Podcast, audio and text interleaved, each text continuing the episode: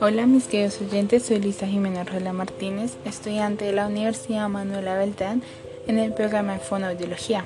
El día de hoy les narraré, les contaré acerca de un texto que creé que se llama Más de un sentimiento, que está inspirado en el anime Banana Fish. Ok, empecemos. Más de un sentimiento. Es la biblioteca pública de Nueva York, Estados Unidos, fundada en el año 1895 es una biblioteca más importante del mundo y una de las bibliotecas más grandes de Estados Unidos. Esto es de saber que ahí falleciste tú, solo en esa silla desangrándote con mi carta en tus manos, o tal vez no estabas solo al contrario, te sentiste aliviado con el hecho de saber que siempre estaría ahí para ti. Sin importar el precio, volví a aquel lugar recordando cada momento que compartimos. Tal vez me sentía impotente de no poder haberte salvado, y poder sacarte de esta ciudad donde sufriste tanto, pero a la vez en esa biblioteca te contabas a ti mismo y te sentías libre, así fuera solo por algún par de horas.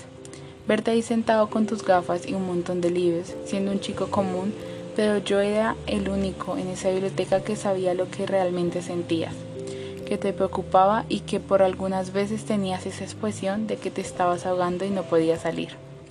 Me duele estar acá sentado recordando todo lo que sucedió. Me faltó tiempo de poder enseñarte que había otro comienzo o te había para ti. Que no todo a tu alrededor debe ser de armas, pandillas, muerte, sangre. Podrías encontrar un punto donde estuvieras a salvo, saber que es vivir tranquilo.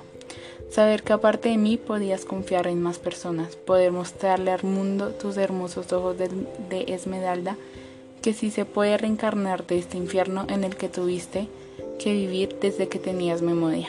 Me duele ver todos esos lugares donde te causaron dolor y, y tal vez desesperación, porque una persona tan maravillosa como tú no me decía este final, se me decía ver que hay algo después del infierno.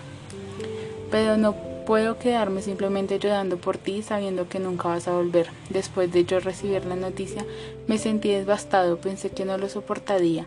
Me sentía tan culpable de no ir yo personalmente a entregarte la carta y esperarte para que nos fuéramos a Japón, los dos. Pero no se puede devolver el tiempo. Quiero que sepas que he seguido mi vida y cuando siento que no puedo más, simplemente miro al cielo y pienso en que me miras y que quieres que siga adelante. Y no me rinda.